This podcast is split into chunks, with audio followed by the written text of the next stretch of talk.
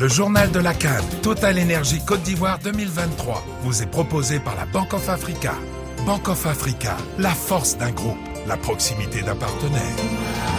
La Coupe d'Afrique des Nations, la fin hier des huitièmes de finale. Arthur Verdelet avec une énième surprise, l'élimination du Maroc par une vaillante sélection sud-africaine. Les Lions de l'Atlas, battus à San Pedro par l'Afrique du Sud 2 buts à 0, ont laissé passer leur chance. Menés à l'heure de jeu et proches d'égaliser sur un pénalty frappé sur la barre par Ashraf Hakimi à la 84e minute, ils ont été punis dans le temps additionnel. Retour à la maison prématuré donc pour l'un des grands favoris en début de tournoi. Walid Regragui, le sélectionneur marocain, sait que la pilule va être difficile à avaler pour les supporters. On est rentré avec des intentions, et comme je l'ai dit, l'efficacité à ce niveau-là, elle est, primordiale. On ne peut pas, à la moindre occasion, prendre un but. Après, on a une bonne réaction, on a des situations. On s'est battu jusqu'au bout avec nos armes. On aurait souhaité euh, donner plus à notre public parce qu'on a un public qui attendait vraiment cette Coupe d'Afrique, qui était euphorique, qui nous a poussés.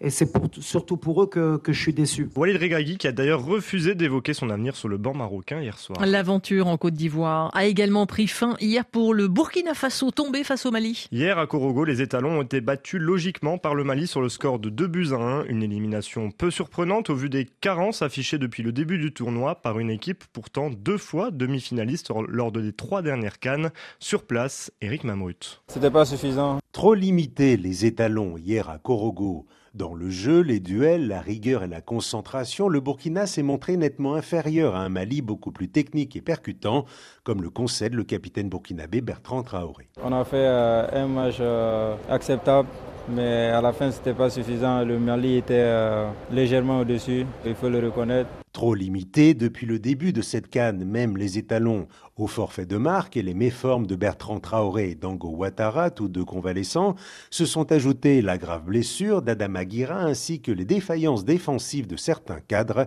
La sanction devenait inévitable selon le sélectionneur Hubert Vélude. Vous n'êtes pas fait pour vraiment qu'on soit hyper performant. On a eu beaucoup de blessés dans le domaine offensif.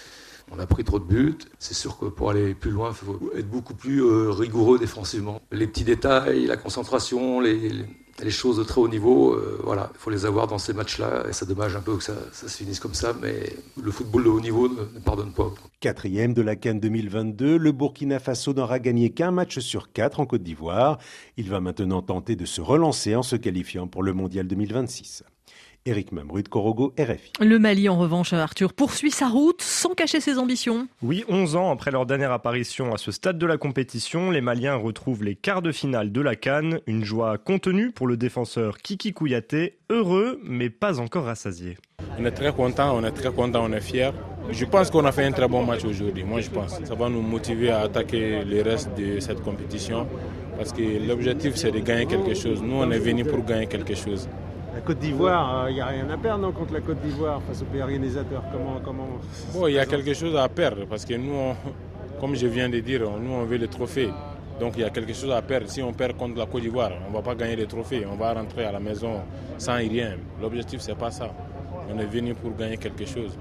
Sans manquer du respect à l'adversaire, mais on est venu pour gagner quelque chose. Kiki Kouyaté, très ambitieux avant d'aborder les quarts de cette canne. Et en quart, justement, les Maliens feront face au pays hôte, la Côte d'Ivoire. Une rencontre entre voisins prévue samedi à 17h temps universel. Dans les autres duels de ces quarts, le Nigeria et l'Angola se défieront vendredi à la même heure. La RDC et la Guinée suivront à 20h temps universel. Quatrième et dernière affiche enfin entre l'Afrique du Sud et le Cap Vert qui se déroulera samedi à 20h temps universel. Arthur Verdelet avec nous pour le journal de la Coupe d'Afrique des Nations. Merci.